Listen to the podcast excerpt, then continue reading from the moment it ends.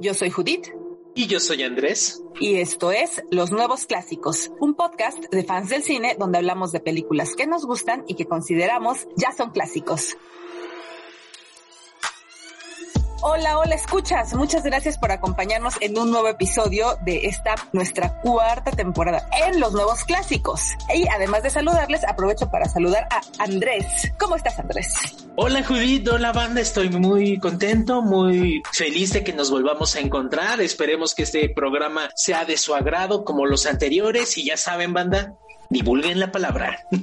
y bueno, ya saben cómo funciona este podcast, así es que Andrés, platícanos, ¿qué estuviste viendo en los últimos días? Ok, estuve viendo varias cosas que estaré comentándoles en Twitter, pero me quiero concentrar solamente en una película porque la quiero comentar bien. Se llama el anime Belle de Bella en francés. Estuvo en los cines, pero no dudaría que en los próximos meses esté en las en algún sistema de streaming. Banda, en serio, Véanla, es preciosa. No se vayan con la finta de los trailers. Tú ves el trailer y se ve muy genérico de realidad virtual, de hoy en día como le llaman metaverso, ¿no? Estilo Sao, estilo ese clásico anime chafón. No, no es de acción. O sea, como le decía otra amiga, el momento cúspide, el momento de clímax es ver si una mujer va a cantar o no. o sea, no hay drama bélico, no es de acción, es un pedo más personal. Es una película que trata sobre la depresión, sobre las máscaras y sobre cómo nos vemos a nosotros mismos y cómo interactuamos con el mundo a través de cómo nos vemos. Habla sobre el duelo, sobre perder a seres queridos. Así de que banda, es preciosa la película, la animación es hermosa, la música la sigo oyendo constantemente, las canciones como bandera de esa película y es 100% recomendada, banda. Neta, si les llamó la atención cualquier cosa de los temas que les dije ahorita, véanla sin dudar, la van a disfrutar. Hubo un momento en el momento clímax en el que estaba cachillando, sacando mis lágrimas, porque neta, sí me conmovió la chingadera, la neta, ¿no? Aparte de que soy bien chillón en las películas, pero no, sí, me encantó. Vuelvo a repetir, no se vayan con la finta de los trailers, es más, ni los vean. Vayan directamente a ver Bell, B-E-L-L-E, -L -L -E. es preciosa.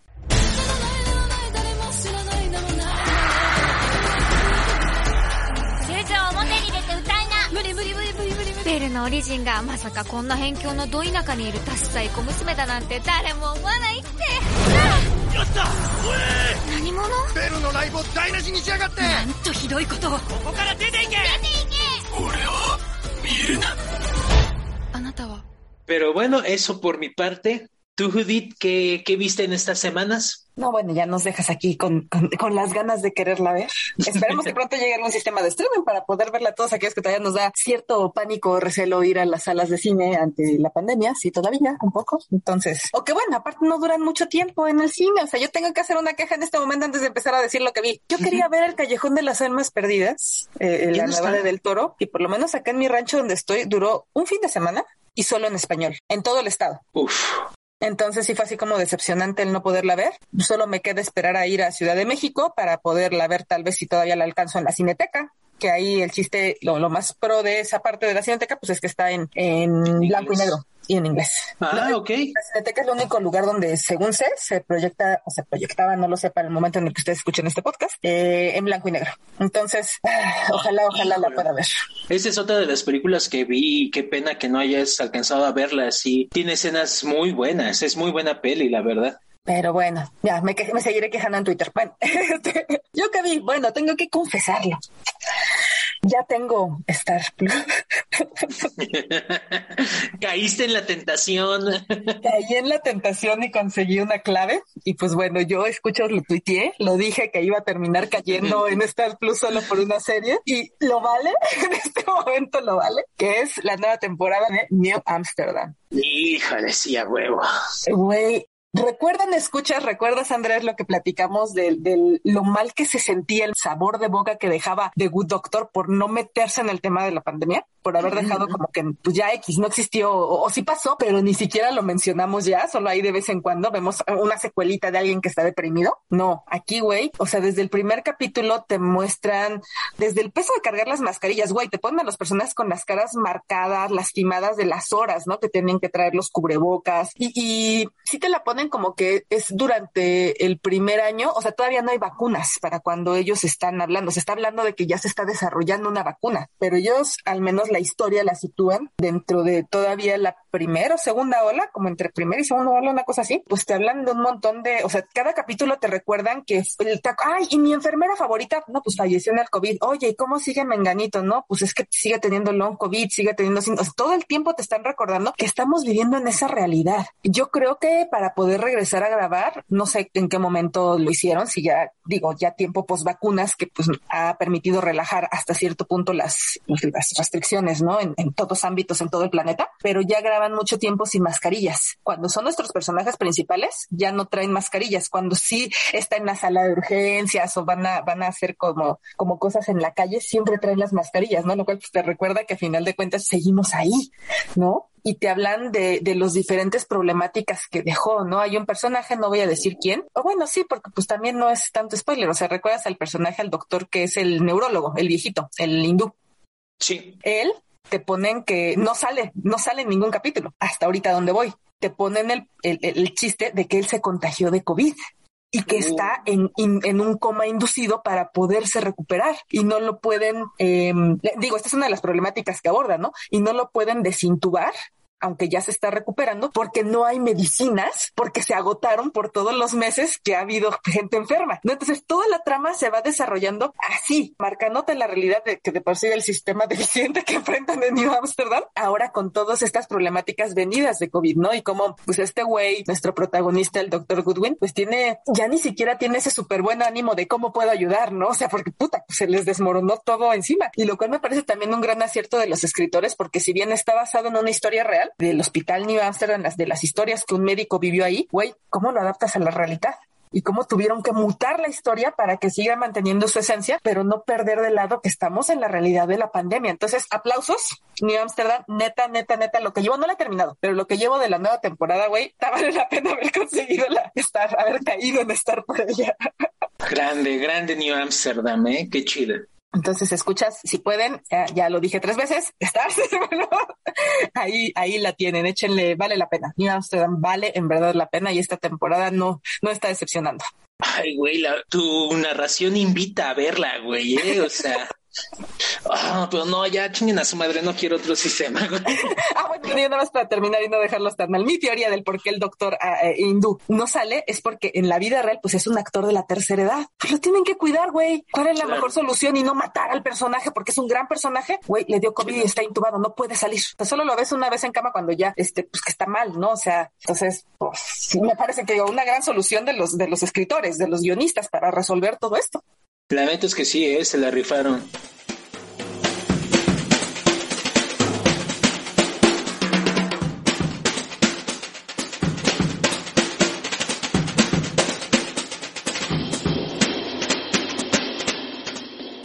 Bueno, escuchas, ustedes que han estado viendo recientemente, recuerden comentárnoslo en el Twitter, arroba nuevos podcast, o bien en los comentarios que nos pueden dejar ahí en cualquiera de los sistemas donde sea que nos escuchen. Recuerden que estamos en Spotify, iTunes e Evox. Y bueno, llegó el momento, Andrés, de pasar a la película de la que vamos a platicar hoy, que es...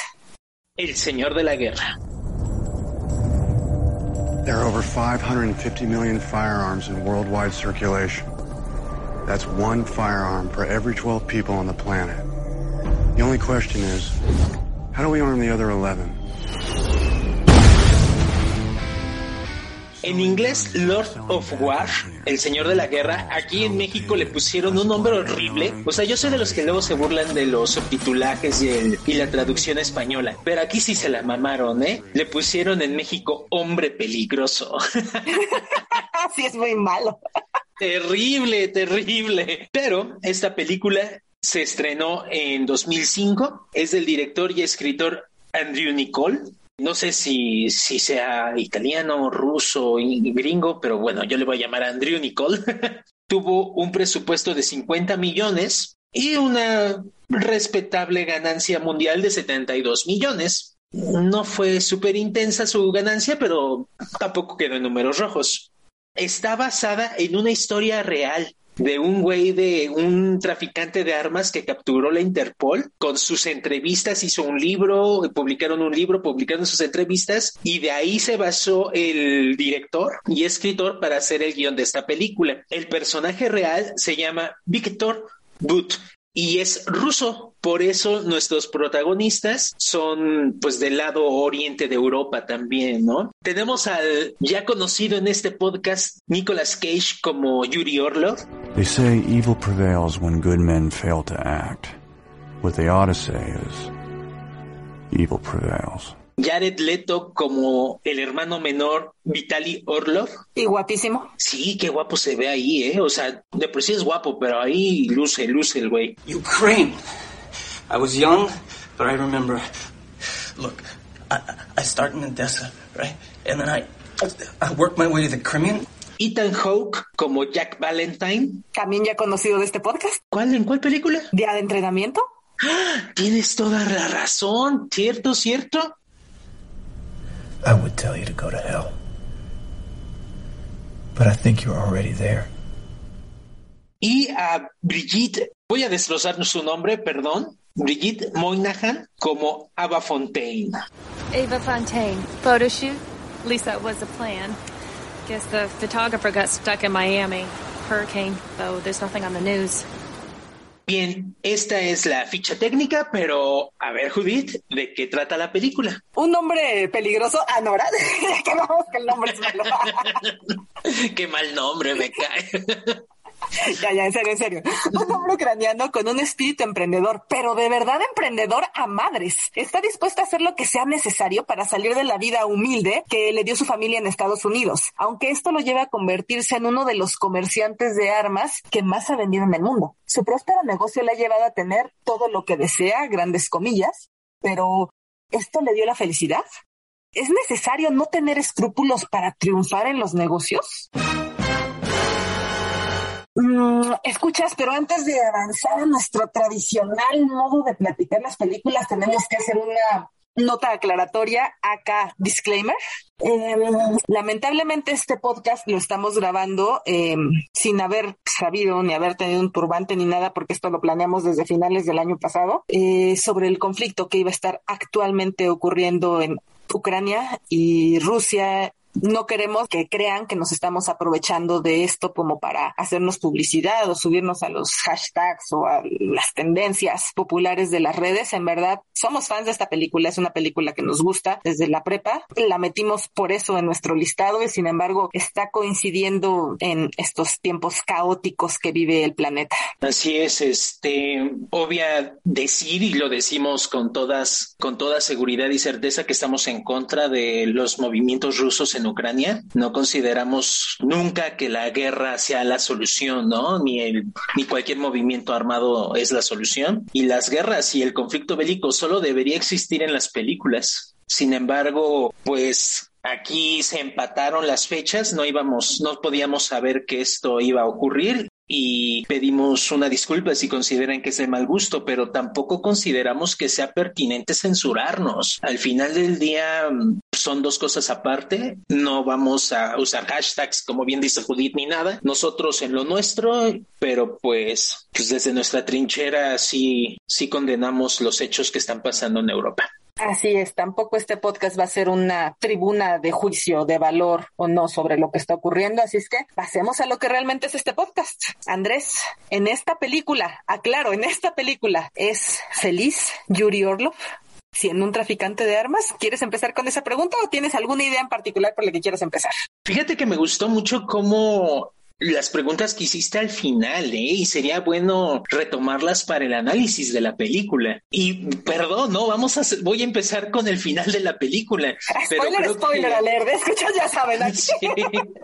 de una película de hace 20 años, ¿no? Casi 20 años, Casi 20 18. Años. Termina la película diciendo Yuri Orlov, el secreto de sobrevivir es no ir a la guerra, en especial contigo mismo. Uf, qué frase. Buenísima, buenísima.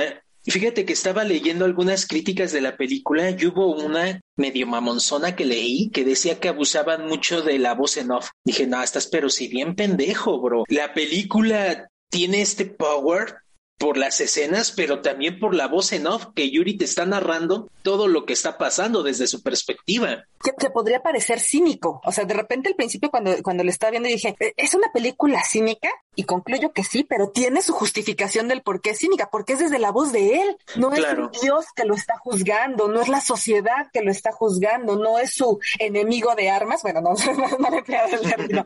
No es su, su cazador, ¿no? El de la Interpol quien lo está, quien está narrándonos la película, es él. Y él lo que nos plantea es desde su punto de vista cómo se justifica cada una de sus acciones. Sí, y justamente eso nos ayuda a contestar esa pregunta. ¿Yuri es feliz? No, pero también le vale madres. Porque él en algún momento se lo dice a Ava, ¿no? A, su esposa. Y me recordó mucho a Breaking Bad en ese sentido. No es por el dinero, es que soy bueno en esto. No mames, es de otra pinche frase. O sea, es que alguien más lo va a hacer. Deja de hacerlo tú. Soy bueno. Exacto, y tal vez no sea feliz, pero soy bueno en esto, soy un traficante de armas y esto es a lo que me dedico. Y si me pongo a pensar en más, y es justamente la, la moraleja que te intenta dar la película con Vitali. Vitali tampoco es feliz. Pero Vitali se resiste en cada paso de este pedo de, armamento de guerra. A diferencia de Yuri, que él es un cínico y le vale verga, entre comillas, porque sí tiene su- sus pedos existenciales, pero como que los logra controlar, Vitali no puede. No, por eso se droga. Yo llegué a esa conclusión. Todo el tiempo que estuvo con él, estuvo drogado. Y cada vez iba increchando su cantidad de droga. Porque cuando estuvo limpio y vio lo que estaban haciendo, güey, otro spoiler, pues vale madres todo. O sea, no puede vivir con la carga que le da eso. Vitalis hasta cierto punto cuando está limpio es mejor ser humano que su hermano. Sí, sí, completa. Y es muy triste, por eso también creo que la película es muy cínica, porque es muy triste que Vitali, que es mejor persona, mejor ser humano, termina sucumbiendo y termina muerto. Y Yuri, que es un cínico y que es una mala persona, sobrevive. No lo había pensado así, pero sí es cierto. Es el único que, que tiene realmente conciencia de lo que está pasando. Es, es Vitali. Muere. Y hay una escena, puta, esta película tiene unas escenas maravillosas, banda. Muy, muy simbólicas, muy metafóricas incluso. Me encanta una, una escena al principio cuando Yuri está haciendo cálculos, está con su calculadora haciendo cuentas, mientras que Vitali está viendo un cadáver. Y ahí te muestra justamente esta dualidad, un mismo hecho, como cada quien lo está viendo desde su perspectiva, ¿no? Vitali no puede dejar de ver las víctimas y Yuri enfocándose en lo suyo, en las finanzas y en el varo. Que es a final de cuentas lo que pasa, porque es otra de las frases que yo creo que adelantándome a nuestra nueva sección de las frases, que a mí me gusta mucho cómo es cuando ya muere Vitali, que dice, he traficado millones de, de balas alrededor del mundo Sí. y la bala que me lleva a, mi a la cárcel está en las costillas de mi hermano. Puta, qué fuerte. Y ya que estamos hablando de la muerte de Vitali, ¿qué tal la escena cuando hay dos escenas muy fuertes? Cuando está en el, cuando literal avientan el pinche fetro ahí en el hotel. Ah, sí. Ese güey está viendo el, el cadáver de su, de su hermano. Bueno, no el cadáver, el- la caja de donde está su hermano. Y que es una pinche caja X cualquiera, ¿no? O sea, después de que le pagan en, en diamantes, ¿no? Diamantes de sangre. O sea, es una pinche caja cualquiera donde le llega el cuerpo de su hermano como si fuera una basura. Sí, tal cual. Y, y, y, y esa mentalidad se nota en el momento que lanza la granada, explota, lo mata. ¿Y qué es lo único que hace el cacique? Nada más quita la mitad de los diamantes. Yuri lo dice, mitad de la carga, me quedé con la mitad de los diamantes. Está cabrón. Y efectivamente esa secuencia donde se van, van avanzando los guerrilleros al campo, que sabe que los van a matar, está cabrona. Y aunque Pero nunca bien- lo vemos realmente, Sí, no. la de sangre ahí. Y aún así es, es muy poderosa porque Yu- y, y todo lo que eso implica, porque Yuri lo dice, estoy condenado si lo dejo y estoy condenado si los tomo. No importa lo que haga, yo ya estoy condenado, pero es un sobreviviente. Mientras que para ti, para mí, un objetivo de vida podría ser ser feliz, tener paz y tranquilidad. Para Yuri esos ideales no se los plantea, eso no es un objetivo de vida para él. Lo único que quiere hacer el güey es sobrevivir y tener más lana. Aunque eso no le compre ni siquiera el cariño de su familia, ¿no? Que yo creo que por eso Valentine es muy preciso y muy claro en cuando dijo, pensaba decirte vete al infierno, pero veo que ya estás ahí, ¿no? Porque pues ya se le murió el hermano, que era el único que lo usaba más bien como un escudo, porque solo lo llevaba a las misiones, ¿no? Básicamente como un gatillero, no era como una relación fraterna de hermano-hermano, ¿no? O sea, era su gatillero. Su esposa lo deja, ya no tiene a su hijo y sus padres. Puta, esa llamada también está cabrona, ¿no? Mis dos hijos están Oh. muertos. Sí, cabrón, esa está buenísima. Y es justamente eso reafirma mi postura. Yuri está en otro nivel de, de moralidad. Ese güey no tiene la misma moralidad que tú y que yo. Pero sí le pesa, ¿no? Que es justo cuando su esposa Eva reclama, ¿no? Lo de la venta de armas, que dice, por fin mis enemigos encontraron un arma que me puede hacer daño. Sí, pero al final del día lo sacan de la cárcel y en una película tradicional, clásica, hollywoodesca, bonita, el güey Hubiera reivindicado su vida. Exacto, ¿no? Hubiera terminado la película cuando, cuando ya empieza a explotar de otras formas el tercer mundo, ¿no? Que, que bien lo dice, o sea, por suerte hay otras formas de explotar el tercer mundo, pero el pedo con el dinero limpio es de que es muy poco. Y es mucho trabajo para conseguirlo. Realmente ese güey vuelve al mercado. Ahí hubiera terminado una película, ¿no? Se reivindicó, un crecimiento personal. Pero esta película es un drama justamente porque después al final sale de la cárcel. Bueno, banda, por si no la han visto, al güey lo atrapan, pero lo dejan libre porque funciona, porque sirve. El mayor traficante de armas del mundo no quiere tener sus dedos, sus huellas en todas las armas que realmente vende. Exacto, ¿no? ¿Y cuál frase es el- también cuando la dice, güey. Y es bien neta. O sea, ¿cuál es el mayor traficante de armas en el mundo? Estados Unidos. Ah, que no era Iron Man. Iron Man como ejemplificación, ¿no? claro. Así de que sale de la cárcel y no se reivindica, no hace, ya no hay un crecimiento personal, él a lo que va. Ut- Utilizando el mismo gag, no es Tony Stark que se da cuenta del daño que hacen sus armas y entonces se vuelve un superhéroe. Exacto, ¿no? Ese güey, incluso considero a Yuri Orlov más honesto que Tony Stark, porque Tony Stark todavía como que le gustaba fingir que sus armas tenían un ideal más alto. Nah, Yuri sabe para lo que se usan y le vale verga. There's something happening here. But what it is ain't exactly clear. Te lo muestran en la película desde el principio, ¿no? Ahora vamos al revés. el, el inicio de la película cuando están los créditos, que se ve todo el proceso de creación del arma y cómo llega hasta, hasta África y termina en el cerebro de un niño. Es- o sea, la entrada es muy gráfica. ¿Sabes a qué chingados está jugando la película? Más bien, sabes que no está jugando la película. Sí, o sea, tú sabes que me encantan los buenos openings de una película y sabes que una película pues ya tiene una buena calificación cuando el inicio de la película tiene que ver con el final de la misma, cerrando en un círculo perfecto la trama. Qué precioso opening, de los mejores openings que he visto en una película de este estilo. Con esa secuencia de la bala, te ejemplifica, te dice cuál va a ser la tesis de la película. Y el final de la película, cuando se ve este güey en medio de un mar de balas, un güey trajeado en medio de una zona de guerra, es perfecto. El, el inicio y el final es perfecto. Preciosísimo. That's the secret to survival. Never go to war. Especially with yourself. Pero a ver, me gustó esta, esta mecánica. ¿Qué otras preguntas tenías en tu narración? ¿Es necesario no tener escrúpulos para triunfar en los negocios? Verga, güey, qué buena pregunta. Si seguimos con la lógica de, de la película, es necesario no tener escrúpulos. Los escrúpulos van en contra de los buenos negocios. Ve a Vitali. Ven, por ejemplo, a... A, A sus papás que tenían el restaurante. Ah, Exacto.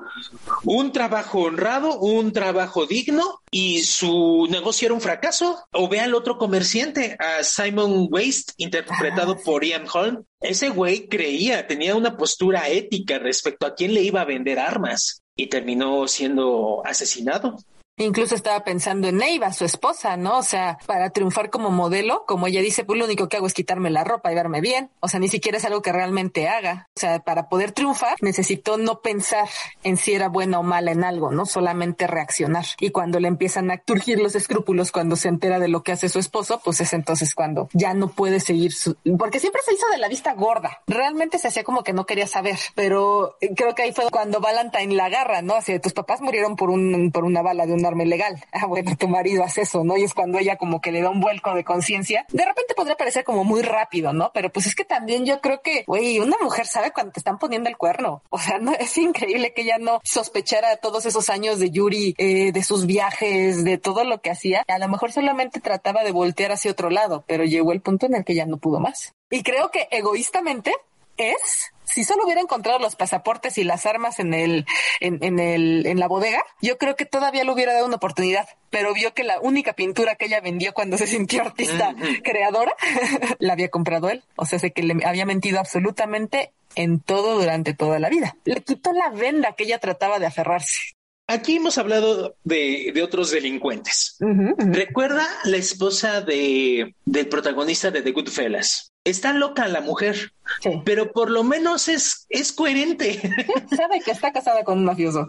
Aquí, la neta ya lo sabía, se lo dijo el día de su boda. Güey, yo sé que, que lo que estás haciendo no es imposible. Es imposible que ganes lo que ganas, que me des esta vida con lo que dices que trabajas pero solo no nos pongas en peligro. Si uno de, lo, de los aspectos flacos que tiene el guion, desde mi perspectiva, es Fontaine, la esposa, porque ella nunca estuvo en peligro. Ni siquiera cuando va el señor de la guerra de Liberia, estuvo en peligro. Ella estuvo siempre en su burbuja de cristal y sabía que su esposo era un puto delincuente. Siempre lo supo. O sea, que se quiso hacer de la vista gorda, como dices, sí, pero güey, o sea, no mames, no te puedes dar baños de pureza. Ah, ya no me voy a usar esta ropa porque está manchada de sangre. Ah, chinga tu madre. Después de que lleva cinco años viviendo con ella. Pero volvemos a lo mismo, güey. La historia la está contando Yuri. Para Yuri ella es perfecta y, y, cierra los ojos y lo aguanta y lo aguanta y el que hace el error es Valentine porque le demuestra que, que es un verdadero señor de la guerra. Que eso me encanta. Bueno, para empezar, para cerrar en lo de, lo de Eva, Sí, tienes toda la razón. Al final del día estamos viendo la perspectiva de, de Yuri, ¿no? Y para él, ella siempre fue perfecta. Incluso en el momento de irse, es por un aspecto moral. Moral, ¿no? Algo que él no tiene, porque Eva siempre representó lo que él deseaba y siempre lo dijo, es la mujer de mis sueños. Sí, desde niños, ¿no? Dice. Así de que sí, tienes un punto. Si viéramos la película desde una perspectiva más objetiva, yo creo que Eva sería un poquito diferente. Sí, yo también lo creo. Regresemos, regresemos a la parte donde estábamos, eh, los negocios y la ética. Ah, claro. y es que el pedo es de que si tienes ética, güey, según el, el, el guion, según la tesis de esta película, no vas a poder progresar. Yuri Orlov progresa por dos situaciones. Su soberbia irrespetable forma de salir de los problemas, la forma de improvisar que tiene ese sí. cabrón. Puta, hasta se lo dice el, el rey del el, el, el, el, presidente de Liberia, ¿no? Porque ya llegó la democracia, dice. No, claro, claro. no es un vulgar cacique, güey. No, no, o sea, con, con, su, me encantó eso, ¿no? Con, con, su cámara de canguros y su no sé qué. Bueno, ya le dice, solo un hombre como tú que puede arreglárselas para hacer todo esto. Necesito a alguien como tú, puede arreglárselas, güey, que se la saca de la manga definitivamente y le sale bien y sabe dónde están las palancas correctas para poder lograr traficar todo lo que trafica. Sí, es, es respetable y eso en sí tiene, tiene su virtud. Bueno, es que, señor psicólogo, no es que se dice mucho, al menos yo he leído varios, ¿no? O sea que para tener éxito en los negocios necesitas un grado de ser psicópata. Efectivamente. Hace algunos años se hizo unos estudios, unas encuestas donde les hacían pruebas de psicopatología a varios empresarios políticos y resultó que gran cantidad de las personas que gobiernan el mundo tienen grados altos o medios de, de, de, psicopatía. O sea, a ver, vamos a entender esto. Una cosa es la esquizofrenia. La esquizofrenia es el rompimiento a mayor o menor medida con la realidad. El psicópata, por su parte, sabe la realidad en la que vive, pero no le importan las reglas. Él solo busca su propio placer. Su propio disfrute y su propio beneficio. Y si te das cuenta, estoy súper, súper simplificando la definición, ¿eh? O sea, no me voy a poner a hacer aquí una tesis ni a hablar 20 minutos sobre psicosis, esquizofrenia y neurosis, ¿no? Pero si te das cuenta con este pequeño resumen que te acabo de hacer, es la, la definición de un hombre exitoso. ¿Cuál es la diferencia entre el psicópata de película que mata personas y el psicópata que despide a 30 cabrones y le vale verga la vida de ellos? Porque todos son negocios. Que uno logra adaptarse y logra enfocar su, su enfermedad desde una perspectiva socialmente aceptable y el otro no pero al final del día los dos están enfermos. Y al final del día te das cuenta que el mundo está regido por psicópatas. Así es. Al frente de gobiernos, al frente de las grandes empresas que les importa un comino destruir el medio ambiente, quitar de en medio a los defensores del agua o de los bosques, ¿no? O sea, porque les estorban para que crezca su negocio, a gente que enferma poniéndole azúcar a los helados, a los refrescos y venderlos como un producto saludable. Eso es un éxito en los negocios, valiéndome madre, es lo que le ocurra al consumidor, que es lo mismo que los traficantes de drogas o en este caso un traficante de armas. Que ahora bien, estas personas no significa, dependiendo del grado, vamos a comparar a Yuri Orlov con el comillas, presidente de Liberia, ¿no? ah, que sí lo reconocí cuando la primera vez que cuando volví a ver esta película es el Chief Boden de Chicago PD. Exacto. Chicago Fire, Chicago Fire. Exacto, todo, todo, fan del Chicago Verso lo tiene que identificar. El actor, hasta lo apunté, es Ian, Ian Walker. You know, they call me the Lord of War. But perhaps it is you. It's not Lord of War. It's Warlord. Thank you, but I prefer it my way. Buen actor, buen actor, porque Buen se la actor. crees de, chief bo- de, de- de- de jefe de bomberos y se la crees acá del hijo de la chingada que es. Vamos a compararlos, o sea, va- vamos a comparar, es más, a, a Yuri Orlov con el hijo de, con André Jr. André Jr. es un psicópata a escala hardcore. Sí, güey, cuando le dice, ah, ya me diste el arma de Rambo y empieza a disparar en la calle, o sea, bueno, en la carretera, pues. Exacto, o sea, valiéndole verga si puede matar a alguien. Tiene muy poca conciencia. Yuri todavía la tiene. Poquita, pero la tiene. Sí, por eso cierra los ojos, ¿no? Y se voltea cuando este güey hace eso. Exacto, porque él, él no quiere, o sea, está consciente, pero se justifica a él mismo diciendo, no es mi guerra, no puedo detenerlo, ¿no? Y al final del día me doy cuenta que tal vez, y que es gacho, porque posiblemente tiene razón, tal vez no me pueda, no pueda detener ninguna tragedia, no pueda detener ninguna matanza. Pero pues sigue siendo una justificación muy de pendejos, ¿no? Sí, muy endeble, pero, Pero, tiene razón, la repite durante toda la película. Se la pasa repitiéndosela a él y a, y a su hermano todo el tiempo. No es nuestra batalla, no es nuestra batalla, no es nuestra batalla. O sea, Y, y al final del día es la misma lógica que decir son solo negocios. Cuando acabas de destruir la vida de cientos de personas, ¿no? Para ahorrarte unos dólares. Así de que, si regresando a la esencia de la pregunta, regresando a la esencia de la pregunta, ¿me la puedes repetir? ¿es necesario no tener escrúpulos para triunfar en los negocios? Debería haber escrúpulos, debería haber escrúpulos y debería haber comercio justo. Lo cierto es de que muchas veces no pasa así. Y eso se nota, por ejemplo, en la falta de ética de Yuri en algunos momentos. En el primero, cuando ve que están disparando las metras y lo único que piensa es en el sonido del dinero. Ah, sí, sí, sí. Ese fue un buen detalle de la edición. Sí, la- y porque ejemplifica muy bien cuál es la mentalidad de este cabrón. Y la otra es cuando dice que todos tienen su precio, que incluso Valentine tiene su precio, solo que es un precio que él no puede pagar, que es el precio de la gloria y el sentirse como el héroe, el hacer la, el tener la gloria de, de ser un justiciero. Es un precio que Yuri no puede pagar, pero al final del día todos tienen su precio. Me vas a decir que eso es muy ético, ¿no? no, pues no.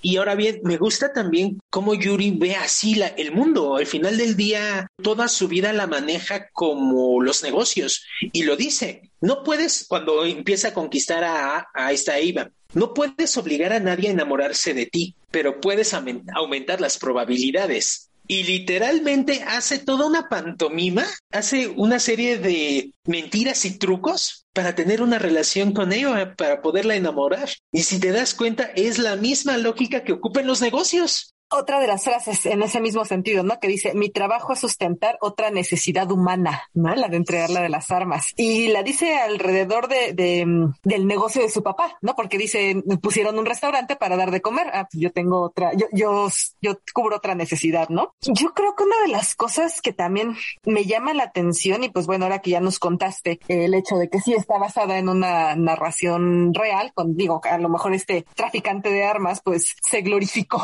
¿no? Hasta cierto punto, pero bueno, tiene muchas partes de verdad. Pues es que sí, la desaparición de, iba a decir la desaparición de la Unión Soviética, pero pues no, o sea, el mundo siempre ha estado en guerra. Sí. Pues sí, la, el suministrar armas de un bando o del otro siempre ha sido uno de los negocios más redituables del planeta. Hambre, sexo, violencia es lo que siempre va a dejar dinero. Y lo vimos en esta película, ¿no? O sea, cuando eh, me llamó también la atención eso, la sexualización de las armas. Cuando está en la convención de armas en Estados Unidos, las Oh. modelas caminando en los, en los jets, ¿no? Y con la super AK-47 cargadas en las manos. Y también cuando está con el, el presidente de Liberia, este, pues como lo primero que le entrega es a dos chicas, ¿no? Sí. Y todo el tiempo que está vendiendo armas que va a África, eh, termina estando ah, hasta cierto punto con prostitutas, ¿no? Que según él no quiere, que no le vayan a pegar sida, pero pues ya drogado tampoco se acuerda mucho, ¿no? Me gustaría mencionar varias cosas que, retroalimentar varias cosas que dijiste, pero me voy a enfocar en lo último. Yo me quedé con la duda y, e investigué. ¿El Brown Brown existe en la vida real? Y tristemente la respuesta es sí, güey. El mezclar cocaína con pólvora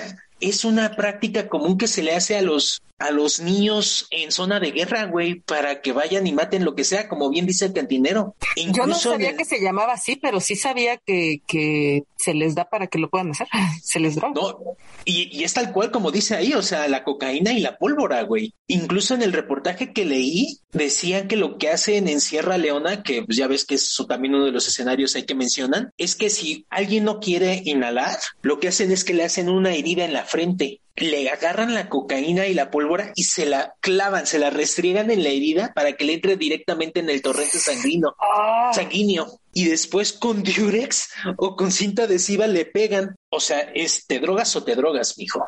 Yo lo es- había visto, por ejemplo, en la, ven, escuchas, ya lo había comentado en algún momento, que pues también he visto varias de las series de, de Narco en México, pues, y en alguna de las de estas a- hacen eso, ¿no? O sea, chavitos de los que desaparecen en los pueblos, pues lo que hacen es eso, es que se los llevan como carne de cañón, no necesariamente es que hay perteneció a una bandita y se metió en malos pasos, ¿no? Que era la, la clásica frase de antes, ¿no? Sino que los secuestran y los ponen a fuerzas porque lo primero que hacen es drogarlos y drogarlos así a huevo para que pierdan conciencia de sí mismos y funcionen como, como maquinitas y puedan disparar. Y que tampoco hay que decir, ah, qué poca madre de los narcos, qué poca madre de los caciques eh, africanos. Esta práctica también la hacen los norteamericanos, ¿eh? No, claro. Dentro de las drogas que se le daba tanto a los nazis, a los alemanes nazis, como a los aliados, eran drogas para que aguantaran el rigor. Sobre todo en la Segunda Guerra Mundial fueron los nazis y en Vietnam se les daba drogas al por mayor a los militares norteamericanos. De los grandes problemas de los veteranos y su abuso de drogas y alcohol, ¿no? En Estados Unidos, que es parte del gran problema que se vive todavía. Exacto, así de que no hay un bueno y un malo en la guerra. Todos son unos hijos de puta y todos han ocupado prácticas bastante cuestionables para, para que las personas puedan hacer lo que quieran sin chistar y sin traumarse. Puta, yo al chile yo no podría, o sea, ver la carnicería y todo el dolor, yo me volvería loco. Pues, ¿qué es lo que hace el gobierno? Vamos a drogarlo. Para que aguante. De hecho, ven, escuchas que ya les he comentado, ¿no? Que escucho un podcast también de teorías de la conspiración, pues ahí habla de eso, ¿no? De cómo Estados Unidos y en la Segunda Guerra Mundial, pues trataba de tener el control mental de sus soldados y que a base de eso empezaron a desarrollar la, la CIA, empezó a experimentar con narcóticos sintéticos y que es lo que desencadenó la, pues, el abuso de drogas en las comunidades eh, más pobres, ¿no? Porque las utilizaban como carne de cañón para probar estas, estas sustancias para ver qué tanto podían controlar las mentes, ¿no? De sus soldados. Pero para no poner en riesgo a sus soldados, bueno, experimentaban ahí con, con la población que se dejaba básicamente. Pero bueno, esa es teoría de la conspiración. No, su pero base de verdad tiene, su base de verdad tiene, seguramente. Pero pues, digo, acá en este podcast lo desarrollan mucho más hacia, hacia quién es el culpable. Pero como bien dice Andrés, todos son culpables. Exacto. Y es lo que bien dice Yuri, ¿no? O sea, si todos se van a matar, pues mejor yo les vendo las armas, ¿no? Ah, sí. Otra de sus frases al principio, ¿no? Si hay un arma por cada 12 personas, ¿por qué no darle un arma a las otras 11? Exacto, ¿no? Y también cuando le dice Vitalio, güey, ¿tú qué sabes de armas? Y Yuri dice, pues, sé de qué lado debo estar. sí, esa frase es muy buena.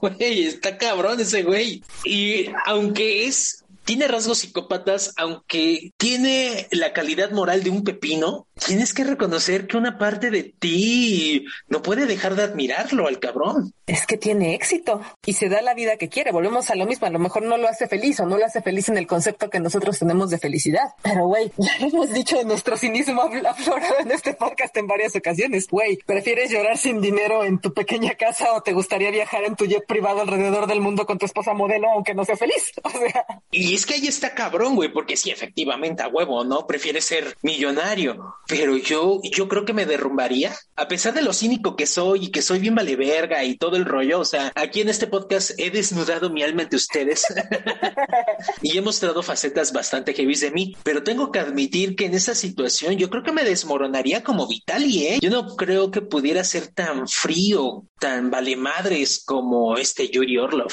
No, yo también creo que no. Creo que ese sería, y digo, nosotros como amigos lo hemos platicado en muchas ocasiones, ¿no? O sea, sí nos gustaría ganar un chingo de dinero, o sea, eso no, es, no se niega, pero híjole, hacer negocio con algo que dañe a otro, Está cabrón. Puta, ahí sí es una pinche barrera que no, no podríamos pasar escuchas. Hemos sido muy cínicos aquí, pero esa sí es una línea que no podríamos cruzar.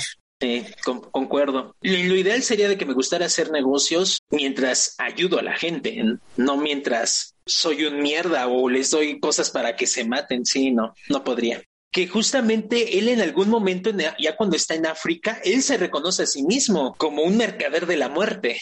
Ya se reconoce así e incluso fíjate que, esa, es otra cosa. Hablan de caciques, hablan de señores de la guerra como estos seres que hacen carnicerías en sus países. Pero lo que te intenta decir la película es que los verdaderos señores de la guerra son güeyes trajeados de primer mundo. Son de cuello blanco. Sí, esos son los verdaderos señores de la guerra. Por eso es, eh, a lo mejor digo, no sé si ustedes sepan escuchar, si la quieren ver o ya la han visto, está en Amazon, pero solo está en español pero la vez anterior sí. que la vi, todavía la vi con in, en inglés y con subtítulos, y se escucha muy claro como eh, el presidente de, de, Liberia le dice mal pronunciado señor de la guerra en inglés, y Yuri lo corrige. Dice, no, no, no, prefiero mi forma. No, o sea, es este juego del, del decirlo, el verdadero señor de la guerra eres tú. Yo soy otro tipo de señor de la guerra, ¿no? O sea, y cuando hablan entre ellos como señores de la guerra, se lo pronuncian diferente. Yo creo que haciendo alusión a esto que estás comentando. Sí, completamente. Es muy claro ahí cómo se lo dice. Y porque ¿En qué momento se lo dice ese güey? Si te esperas unas semanas, te puedo traer mayor armamento y vas a chingártelos más rápido, ¿no? Güey, es que tú eres el verdadero señor de la guerra, güey. Que también estuve investigando sobre André Batiste y André Batiste no existe. Pero, pero sí debe de ser un ejemplo de todos los pinches genocidios que han ocurrido en África desde hace años. Exactamente. Liberia sí existe, y sí la ha ido de la super verga. Güey. Bueno, pues igual que Sierra Leona, igual que el Congo. O sea, sí. pinches matanzas al por mayor y todavía hasta la fecha. África es un continente, siempre nos hemos quejado de lo mal que nos va en Latinoamérica, pero África, híjole, estamos muy lejos tal vez para conocer la realidad, ¿no? O sea, malamente los medios de comunicación, la literatura, no nos presentan su realidad, ¿no? Lo vemos a través de Hollywood, lo vemos a través de las de ciertas ficciones, pero yo creo que África está más mal de lo que nos pintan, güey, porque son muchos años así. Sí, y al Chile, la verdad es de que gran parte de el dolor que se vive en África es porque le conviene a las grandes potencias. Exacto. Al señor de la guerra de cuello blanco. Así de que sí, sí está muy culero. Muy, hasta cierto culero. punto va con otra frase que le dice Valentine, ¿no? Tú le das armas a los más pobres para que se maten entre ellos. Las armas nucleares están en sus silos. Tus AK-47 son las verdaderas armas de destrucción masiva. Sí, tal cual. Es muy, muy buena frase esa, ¿eh? Bueno, vámonos un poquito más atrás, ¿no? O sea, antes de, de, del pedo África, también investigué y este robo que se le hace a Ucrania, los 32 mil millones de dinero en armamento que se le hace a Ucrania es verdadero, güey. De hecho, ni siquiera se sabe la cantidad de armamento que se robó no solo de Ucrania, sino de todo, La de toda la Y ahí se nota muy cabrón eh, esta belleza, esta poesía de la, de la imagen, cuando nuevamente se ve a este Yuri haciendo cuentas arriba de la estatua de Lenin, ¿no? Ah, sí, genial cuando hace la frase, ¿no? De, el camarada Lenin no tenía esto en mente cuando pensó en la redistribución de la riqueza. Exacto. Bueno, ¿y qué tal la otra? Las balas cambian más gobiernos que los votos. Híjole, esa, esa está buena y muy cierta. Y tal vez, eh, sí, efectivamente en África estamos, están más de la verga, pero en América Latina también hemos sufrido esa filosofía. Güey, pues apenas en las recientes elecciones no sé cuántos eh, candidatos hubo muertos Sí. y por eso se habla de, de que hay ciertos gobiernos en México, desde municipales hasta estatales, que son narcogobiernos. Sí, sí, sí, sí, yo me iba a ir a la época de los 70, pero sí, efectivamente, eso lo seguimos viendo. Los 70 también es otra época. La Oscura. guerra sucia. la- qué triste. Bien cabrón, güey, bien, bien cabrón.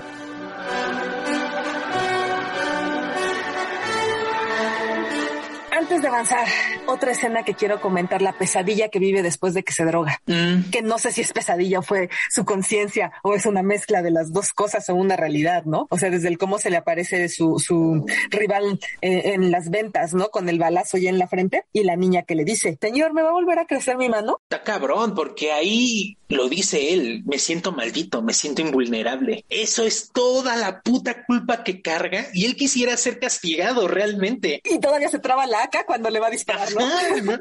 Sí, permítame, ahorita, ahorita yo te la arreglo, güey.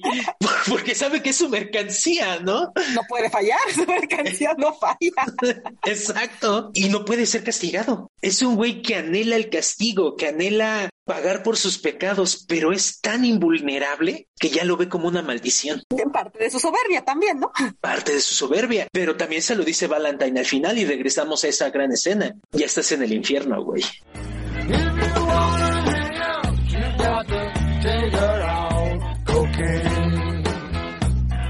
Bien, ya nada más para, para ir cerrando, me gustaría hablar sobre una de las, de las secuencias que más me gustan de esta película, es la secuencia del avión. Qué buena escena. Valentine lo deja ahí y dice, bueno, güey, pues te veo en 24 horas. Si no te mueres, te llevo, ¿no? Y de repente cómo empiezan a desmantelar todo el pinche avión, cómo se empiezan, desde que se llevan las armas. Y eso te iba a decir, desde que se llevan las armas que él mismo dice, lo que los empleados del aeropuerto se tardan 24 horas, aquí un montón de gente lo hizo en 10 minutos, ¿no? 15 minutos, una cosa así. Sí, y ahí te das cuenta lo hijo de puta que es ese cabrón. O sea, le está dando granadas, AKs y bazucas a morritos. Como si fueran dulces. Como si fueran dulces. ¿Qué van a hacer esos güeyes con esas armas? Me van a ir a matar, van a estar en la guerrilla, van a ser ojetadas. Y de repente la secuencia eh, eh, rápido de cómo van desmantelando el avión, puta, no sé por qué se me hace preciosa. Que hasta ese güey lo dice, ¿no? Eh, eh, tal vez esto es una metáfora de, de que todo regresa a la tierra. Sí, ya nada más ves a los, que llevan las llantas, ¿no? Arrastrando ya que vuelve a amanecer. O sea, te preguntas también para qué chingados quieres eso, ¿no? lo pensé, lo pensé y dije, bueno, aquí en México con una llanta creas una fogata, ¿no? Pero no sé si en África requieran una fogata. Ni idea, güey. Yo quería hacer un comentario más, y más que de la película de Nicolas Cage. Como Andrés lo comentó al principio, eh, Nicolas, ya hablamos de él en Hombre de Familia. Dijimos que la película no era la mejor, y creo que no es la mejor actuación de Nicolas Cage. También en esa ocasión dijimos que Nicolas tenía películas muy buenas que lo pusieron en el éxito y luego otras muy malas, donde, pues bueno, o sea, no se la compras. Digo, me gusta la película de un ángel enamorado, pero sí, como leí por ahí, este, te, te da más miedo que creerlo realmente. Sí. pero en esta película creo que se repone bastante bien y se vuelve un actor muy, muy de método, ¿no? Sin exagerar, sin nada, pero sí sus miradas, sus gestos, sus actuaciones, se la compras. Sí es, Sí. sí es un buen actor en esta película. Sí, te decía en el podcast pasado de Hombre de Familia que las caras de Nicolas Cage deberían ser patrimonio de la humanidad, ¿no? Sin embargo, aquí no vemos esas caras tan intensas como en otras películas y creo que no hacían falta. La verdad es de que la actuación de Nicolas Cage aquí y su narración es muy, muy buena. Sí, saca, saca muy bien la película, se la compras, que es él, porque también pone una mirada como de, tiene las dos miradas, de sí mismo y resignación, ¿no? Por ejemplo, ya que muere, ya que muere su hermano, sí se la compras, que está sufriendo, pero un Sí. segundo después estoy haciendo negocios, ¿no? Tengo que seguir. Ajá. Y esa secuencia ¿Me permites tu periódico? Ah, sí. Con todo el puto cinismo y la tranquilidad leyendo eso y todavía le dice, mira, esto es lo que va a pasar. Híjole, qué buena escena. Y esa escena, obviamente gran parte de eso es por el montaje, pero también por Nicolas Cage y por Ethan Hawke. La cara de hijo de tu puta madre de Valentine también es buenísima. Sí, sí, sí. Aquí lo respeto más a, a, a, él como actor que en día de entrenamiento, que ves que decís que su... Ah. ah. no, pues tú también lo decías, ¿no? De que su cara de policía bueno, de que no rompe un plato, te llega a cansar, ¿no? O sea, contra, contra Alonso, el otro personaje tan fuerte. Acá sí dices, dices, hijo de la chingada, o sea, sí, tiene también un ego muy fuerte que lo que quiere es el reconocimiento por su valor y su heroísmo. Y por eso no está dispuesta a cometer un solo fallo, ¿no? Sin hacer uh -huh. las cosas dentro del marco de la ley, ¿no? Como un Capitán América. Ándale, ¿no? Y eso es lo que le saca ese coraje en esa escena, porque una vez más está viendo que pese a sus esfuerzos no va a lograr ese reconocimiento. O que sí lo va a lograr, pero es un reconocimiento vacío porque el otro cabrón va a seguir haciendo de las suyas. También. Si nosotros comparamos la idealización Marvel con esta película que es más real, más cruda, pues realmente nos damos cuenta que el Capitán y Iron Man no generarían mucho cambio en la vida real. Así es, que es lo que de repente se critica, ¿no? Si existieran superhéroes de, de cualquiera, de DC o de Marvel, ¿eh? ¿Dónde estuvieron en las últimas guerras? ¿Qué hubieran hecho contra todas estas masacres en África? Si todo el tiempo están salvando Nueva York, o están salvando Londres, o están salvando Boston. ¿no? O sea, eh, Spider-Man, por ejemplo, ¿no? Que toda la vida ha vivido en Nueva York y que ha hecho contra todo lo demás que ocurre en el mundo. Claro. Hay un cómic muy bueno eh, pintado por Alex Rose de Superman donde habla justamente de esta, de esta situación que, que, tú manejas. Pasa en el mundo, si mal no recuerdo se llama. Son, digamos, que un día en la vida de Superman, ¿no? Y entonces en algún momento va a un pueblo en África donde quiere entregarle comida a la población, pero el cacique de, del lugar no quiere, porque ves intervencionismo norteamericano y porque este güey comercia con el hambre de, del lugar, ¿no? Le saca provecho a que la gente se muera de hambre. Entonces Superman le pone un estate quieto y le entrega comida a la gente. Y entonces una niña le dice, gracias Superman, ¿vas a venir mañana? Y Superman no le contesta porque dice, no voy a poder venir diario. Ahorita comieron, pero mañana no voy a poder. Y pasado tampoco. Y estos güeyes van a seguir en el yugo de este pinche cacique. Superman, por muy Superman y por ser el superhéroe por antonomasia, no puede salvarlos a todos. Y esa es una de las pequeñas historias que maneja, ¿no? En, en ese cómic. Eh, si pueden, banda, neta, léanlo, es muy bueno y el arte es precioso. Estoy casi seguro que Superman pasa en la Tierra, pero no, no me crean.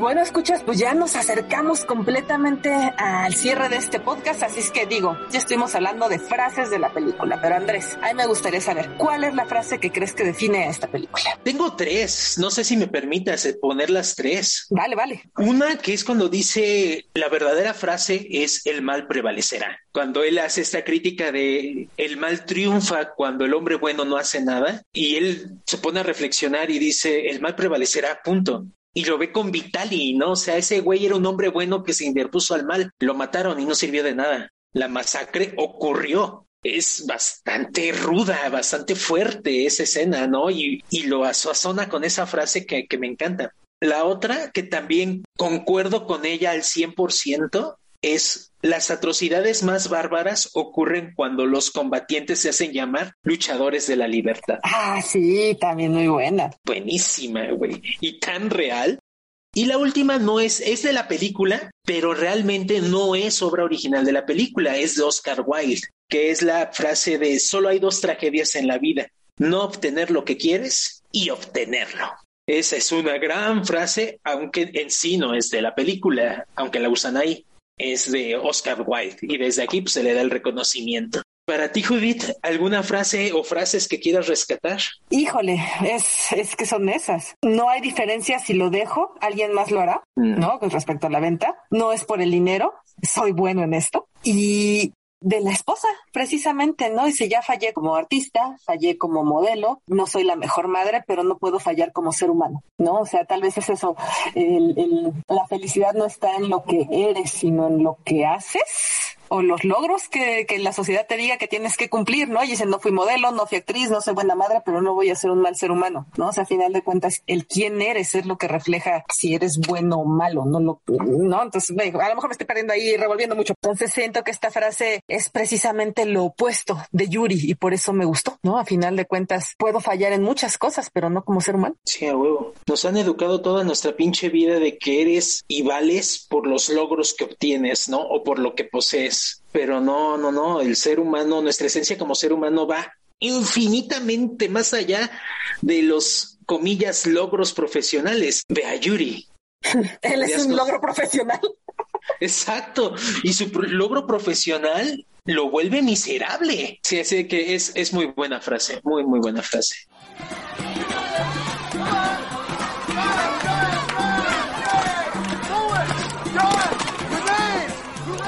Escuchas, entonces llego a la última pregunta que le tengo que hacer a Andrés en este episodio del podcast dedicado al señor de la guerra, diagonal, hombre peligroso. Qué mal nombre. ¿Pasa la prueba del tiempo?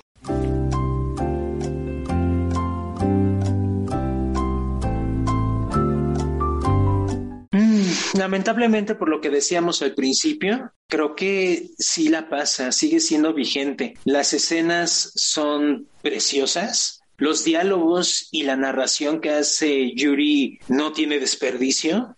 El mensaje sigue lamentablemente tan vigente y eso que ya pasaron más de, de 15 años. Así de que, muy a mi pesar como ser humano, sí, esta película sigue vigente y obviamente pasa la prueba del tiempo.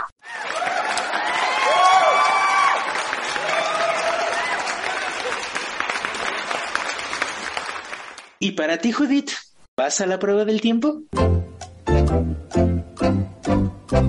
Sí, sí, porque más allá de la triste vigencia que tienen los sucesos que narra, porque seguro que siguen existiendo estos señores de la guerra en todo el planeta, aunque viviéramos en un mundo perfecto, pues es un reflejo de la historia y de lo que nos ha formado como humanidad, porque estos seres han existido a lo largo de toda la historia, ¿no? Entonces, me parece algo muy vigente. Las cinemáticas de animación de repente así como que ahí sí se notan viejitas, este, pero, pero no es algo que digas, ay, ya me arruinó la película. O sea, no, son pequeños detallitos. Y me gustó mucho la música también. Sí, cierto, el soundtrack es muy bueno. Yo reconocí algunas canciones de Portishead y la música original también te mete en la trama. Sí, y unos que otros detallitos ahí de, juegos de luces, ¿no? Por ejemplo, cuando mata a su rival de, de, comerciante, que el presidente de Liberia lo hace hacerlo. No sé si ya fue idea mía mientras la veía o no, yo creo que no, que se ve como todos en la escena tienen el, rostro a la mitad iluminado y como la mitad en sombra durante todo el tiempo, ¿no? Como en esa dualidad. Fue la única como que le puse atención así, no sé si ocurre más a lo largo, pero ahí me llamó la atención porque justo se supone que Yuri no quiere matarlo, pero como le dice este tipo, ¿no? No quieres matarlo, pero lo quieres muerto. Lo que te falta casi, casi son huevos para hacerlo. Y por eso lo vas a hacerlo. dice, tú sabes que me puedes detener en cualquier momento, pero aún así sueltan el plomazo y basta.